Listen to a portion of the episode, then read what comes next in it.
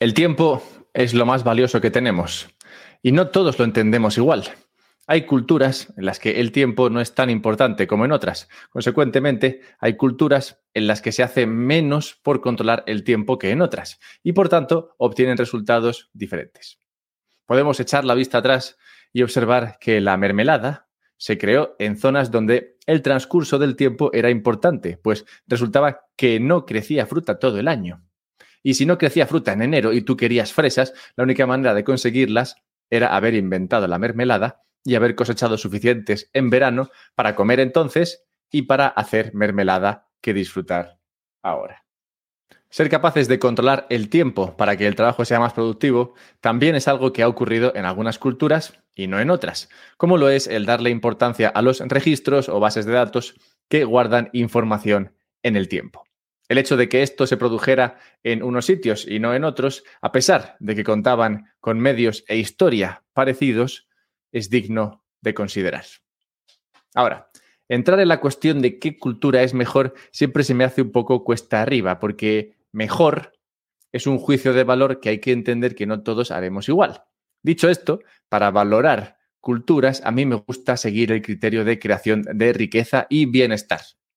Si en una cultura son más ricos, y viven mejor en promedio que en otra, para mí esa cultura es mejor que otra. Por ejemplo, hace unos meses, Nick Carter, persona muy importante en el ecosistema de Bitcoin, que empezó siendo muy querido y luego muy denostado por sus salidas de tono sobre los maximalistas de Bitcoin, publicó en Twitter un comentario que también pudo resultar hiriente, en este caso, para los europeos y no tanto para los maxis. En mi caso, como maximalista y europeo, tengo que confesar que se me hizo algo duro leerlo. Lo que decía Nick es que cualquier chaval que pudiera elegir dónde llevar a cabo su carrera profesional debería elegir Estados Unidos frente a Europa en todo caso. Su argumento era que en Estados Unidos hay muchas más oportunidades laborales y carreras más lucrativas que las que ofrece Europa. Muchos en Europa, al oír esto, dirán, pero qué va, tío, en Europa se vive mucho mejor, más calidad de vida, buenas oportunidades, sanidad pública. Y por esto se hace difícil realmente valorar si las palabras de Nick son certeras o no. En mi opinión, creo que Nick tiene razón. Creo que hay sociedades que crecen, que generan riqueza y oportunidades, y otras que también, pero no tanto. En este sentido, si comparamos a Estados Unidos con Europa, me parece claro que Estados Unidos es más atractivo. Es un tema difícil porque a todo el mundo le encanta lo suyo, lo que ha mamado desde pequeñito. Hace poco escuchaba un podcast en el que salían unos británicos hablando de lo mucho que adoran los ingleses su sanidad pública. Y yo, pero pensaba que esto solamente lo adoraban los españoles. Igual ocurre que todo el mundo adora lo suyo y piensa que es mejor que lo ajeno. Me inclino a pensar así. Por esto es difícil ahondar en la cuestión de qué cultura es mejor. Tratando de evitar demasiados conflictos, diría, y confío en que aquí estemos de acuerdo, que es obvio que unas culturas han conseguido generar más riqueza que otras en circunstancias similares. Podemos observar cómo la cultura china, por ejemplo, es tendente hacia la industriosidad, por así decirlo. Los chinos han logrado estar casi siempre en la zona alta de la tabla en cuanto a desarrollo, siendo lo único que les devuelve a mitad de la tabla cada varios siglos su tendencia a la centralización. También podemos coincidir en que la cultura germana es una que se dirige con más probabilidad que otras hacia el crecimiento económico. Hace un par de siglos, toda Europa del Este traía a alemanes a sus tierras para que les enseñaran a pensar bien, a trabajar, a crecer. Los judíos son otra cultura interesante. Vayan donde vayan, siempre tienden a salir adelante, incluso a pesar de sufrir persecuciones, maltratos y condiciones desiguales. Hace poco leí en un libro sobre la Edad Media la razón de su característica afinidad al dinero, esa capacidad para manejarse bien como el banco del resto del mundo. Explicaba que esto comenzó a producirse durante la Edad Media en Occidente, pues la religión católica prohibía ganar dinero con dinero, esto es, el cobro de intereses. De modo que el negocio bancario acababa en manos de los no cristianos, al ser algo que la gente demandaba, pero solo ellos podían ofrecer. Siglos después, no obstante, seguimos viendo a los judíos salir adelante en cualquier país y bajo toda condición.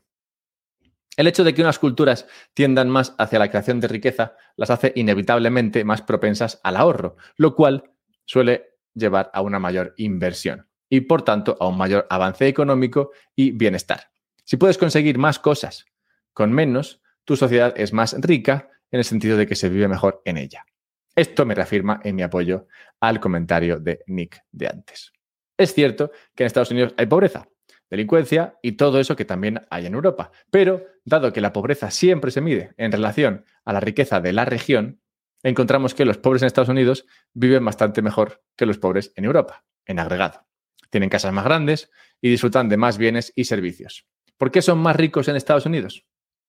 Responder a esta pregunta nos llevaría a una lista bastante larga de factores entre los cuales, no me cabe duda, estaría la cuestión de la cultura.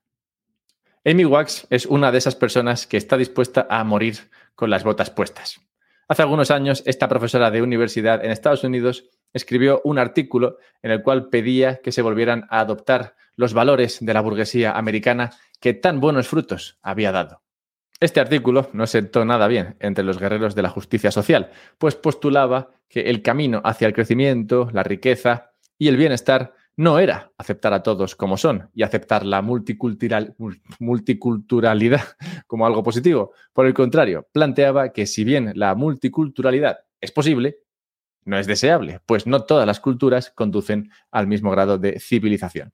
La cultura burguesa americana, que se impuso entre los años 1940 y 1960, explica Amy, fue el ideal que permitió a Estados Unidos hacerse con las riendas del mundo. Cabe preguntarse dos cosas. ¿Cuánta verdad hay detrás de esa afirmación y en qué consiste la cultura burguesa americana? En cuanto a la primera pregunta, creo que es claro que tiene razón, al menos en parte.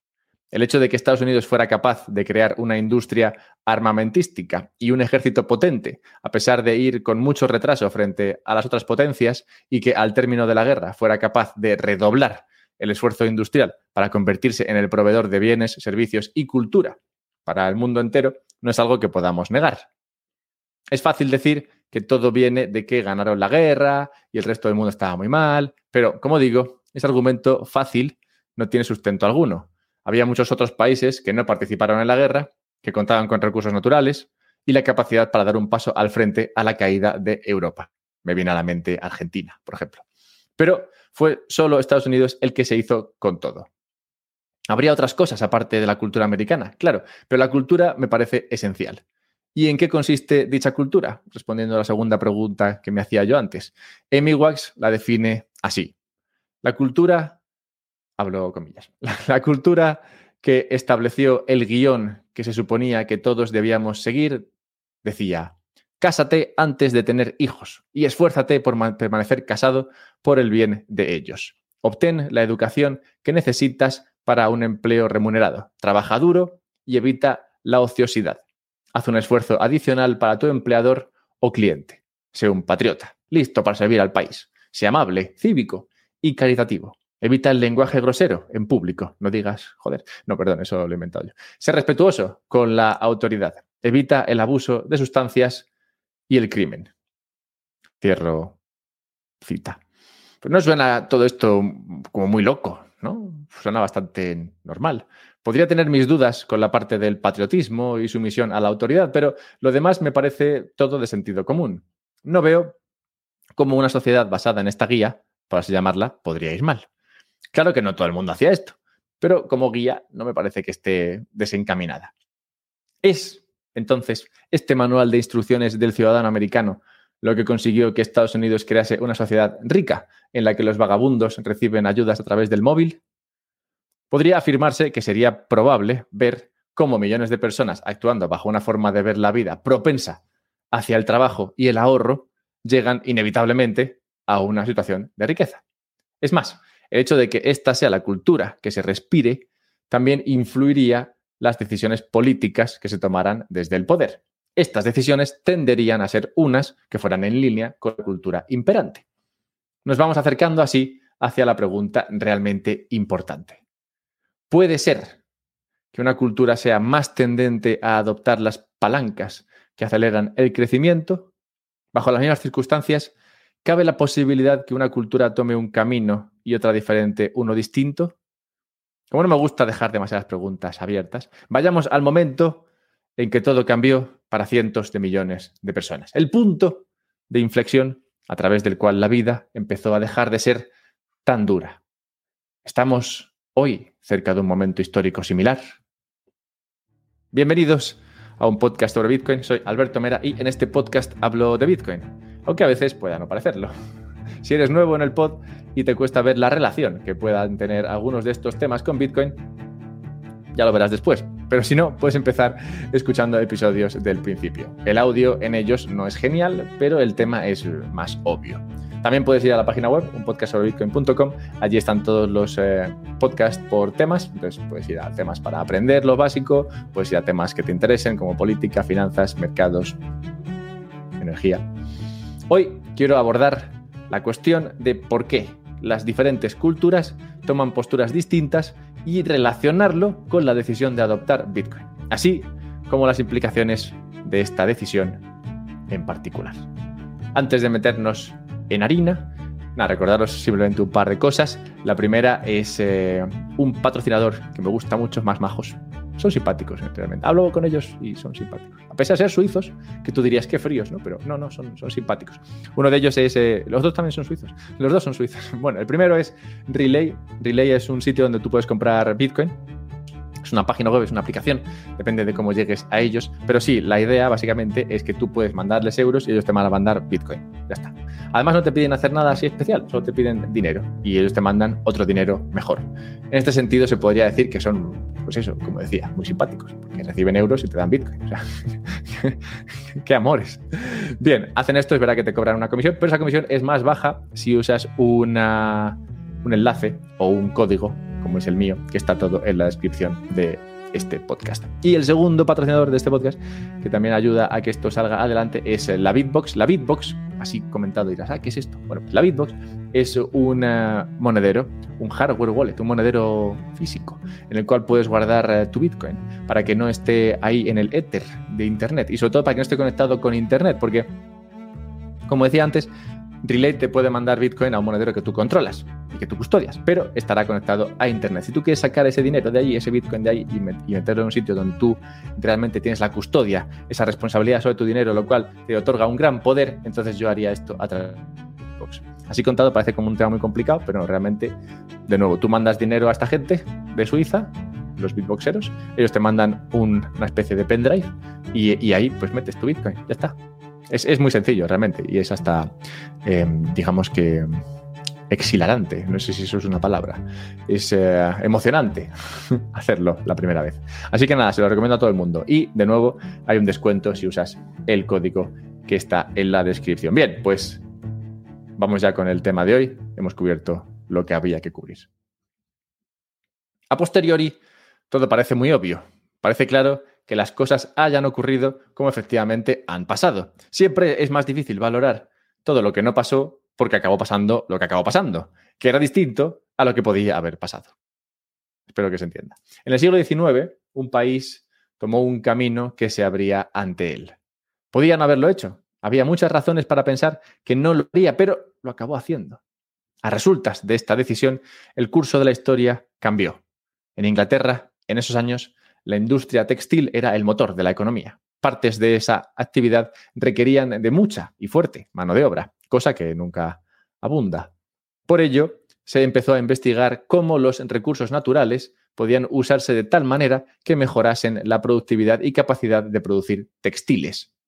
Alguien, me imagino yo, que tenía un río cerca, un día, mientras se daba un chapuzón, pensó, pues anda que no baja fuerte el agua por aquí, ¿no? Y, y joder, esto, esto que viene así tan fuerte, si se pudiese usar, si se pudiese usar para algo que fuese así útil, pues sería la hostia, porque no me cuesta nada este agua que viene aquí a toda hostia. Y así, me imagino yo, que nació la idea de la energía hidráulica como fuerza motriz para la industria textil. Algo así. Pronto comenzó el desarrollo de máquinas en los ríos para traducir esa fuerza en algo productivo, como la creación de telas, y aumentó de esta manera la productividad y los beneficios. Alegría. Esta situación ya se había producido otras veces y en otros lugares. No es que en Inglaterra sea el único sitio donde la gente se lavaba y tenía, digamos, la predisposición a estas ideas. Más bien, tienen fama de lo contrario. Particularmente, China era un lugar donde la fuerza motriz de los ríos ya llevaba tiempo explotándose para diferentes actividades. Podría haber ocurrido allí antes, y de hecho, sí, el tema del agua ya se había explotado allí. Al tiempo que en Estados Unidos, perdón, al tiempo al tiempo que en Reino Unido el agua al tiempo que en Reino Unido el agua se usaba como eh, el agua como motor industrial. Al tiempo que en Reino Unido el agua como motor industrial comenzaba a ganar fuerza, un competidor asomaba.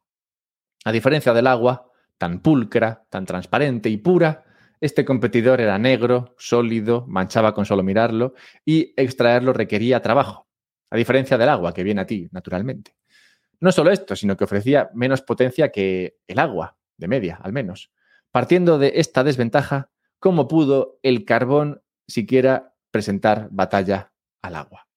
El carbón, pese a ser más caro, más sucio, como digo, menos potente, y contaminar el aire, funcionaba siempre que querías, y en el lugar que te venía a ti bien, no donde al río le diera por pasar. Esta diferencia sustancial hizo que la industria inglesa tendiese naturalmente hacia el uso del carbón para mejorar su producción y poco a poco dejasen el agua correr a su bola.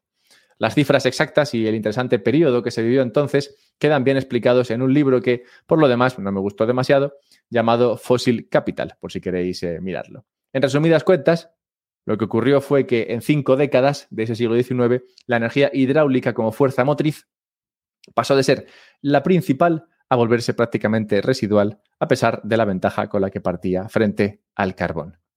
Este salto, no obstante, no se dio con este ímpetu en ningún otro lugar, ni siquiera, como apuntaba antes, en China, donde conocían de las rocas negras de poder y las tenían en abundancia.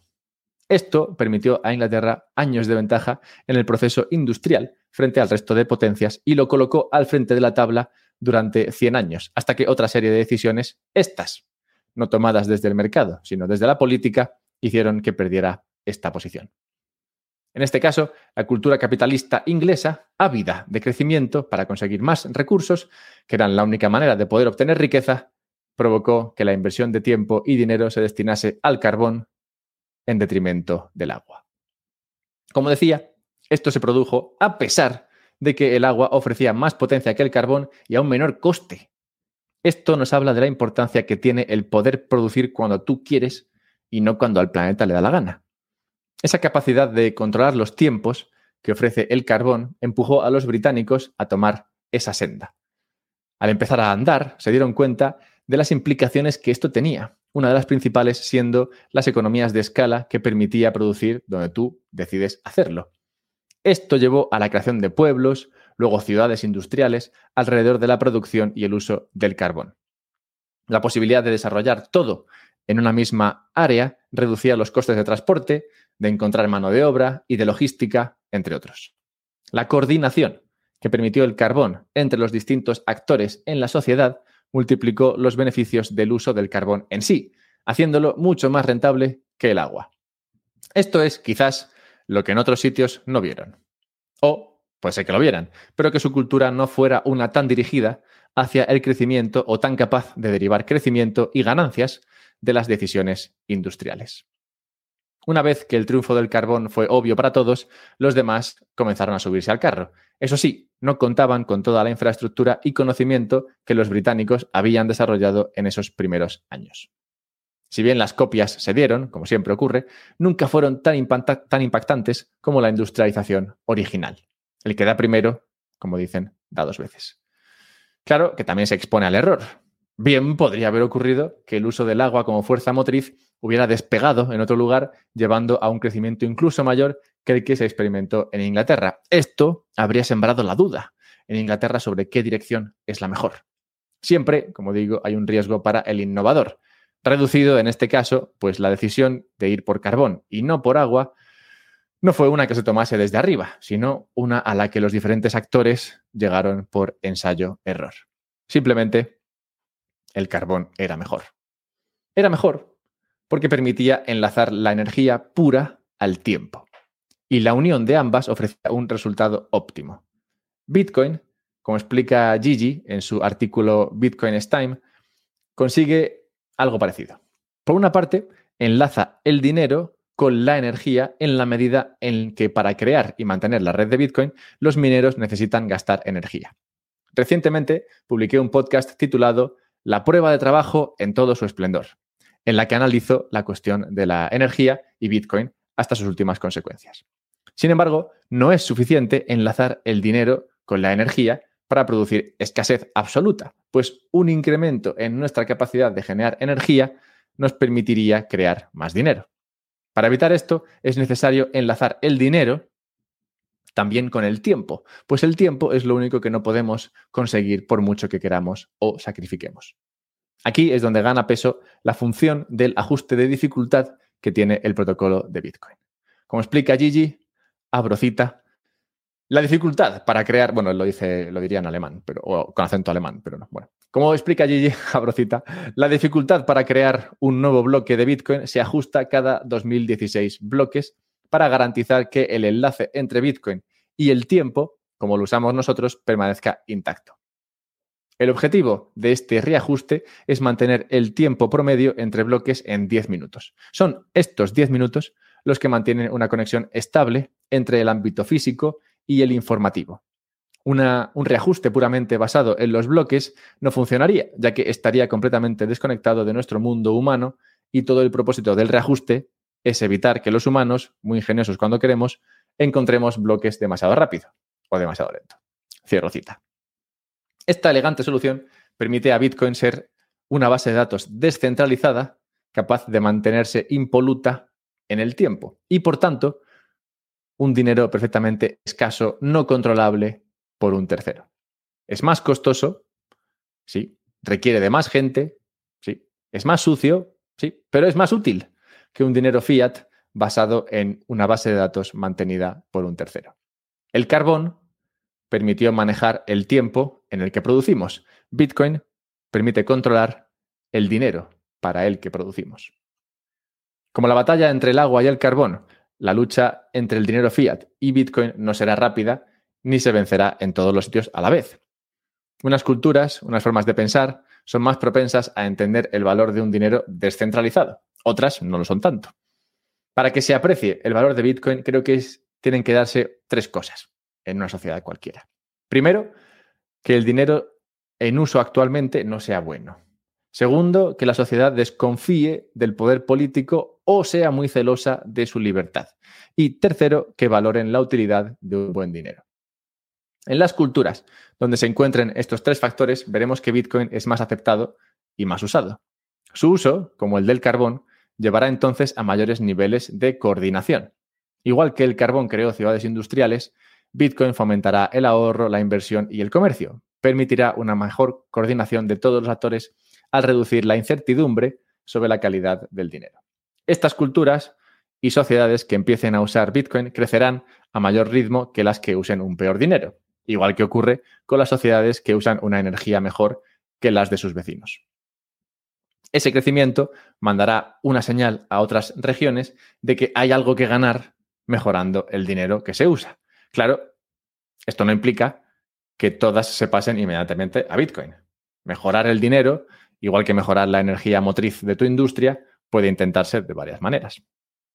Así, respondiendo a mi pregunta de antes, estamos cerca de un momento histórico que puede marcar un antes y un después.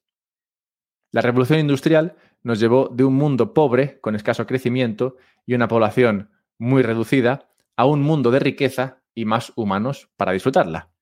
Bitcoin puede marcar un hito similar, puede ser el punto de inflexión entre un mundo en el que el dinero está en manos de unos pocos y otro en el que pasa a ser algo ajeno a los humanos y por tanto libre para ser obtenido por aquellos que se lo ganen a través del trabajo o la inversión.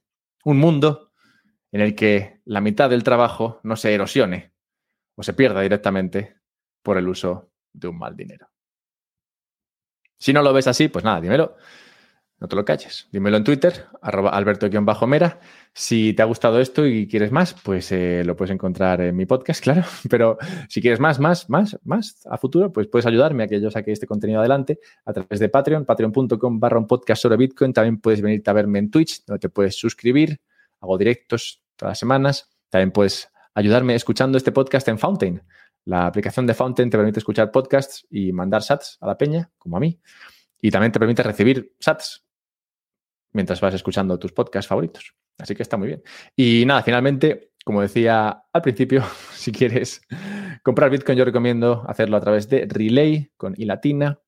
Y si quieres guardarlo de manera segura, yo te recomiendo hacerlo en una Bitbox. Y nada, encontrarás enlace a todo esto, al libro ese que he comentado, al artículo de Gigi y todo en la descripción del podcast y los descuentos y todo. Así que nada, disfrutadla, que es lo mejor. Un abrazo.